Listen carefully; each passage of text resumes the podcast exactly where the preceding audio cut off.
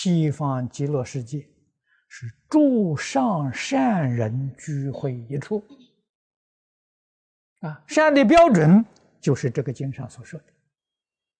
我们佛念的再好，念的再多，我们不是善人，所以极乐世界去不了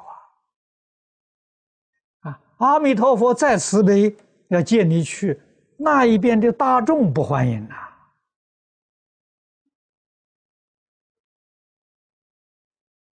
啊，都是善人，你这个不善人在里面，那人家怎么能容纳你呢？啊，所以一定要晓得这个道理啊！念佛决定要修善啊！实在讲，无论在佛法里面修学哪一个法门，都得要修善的。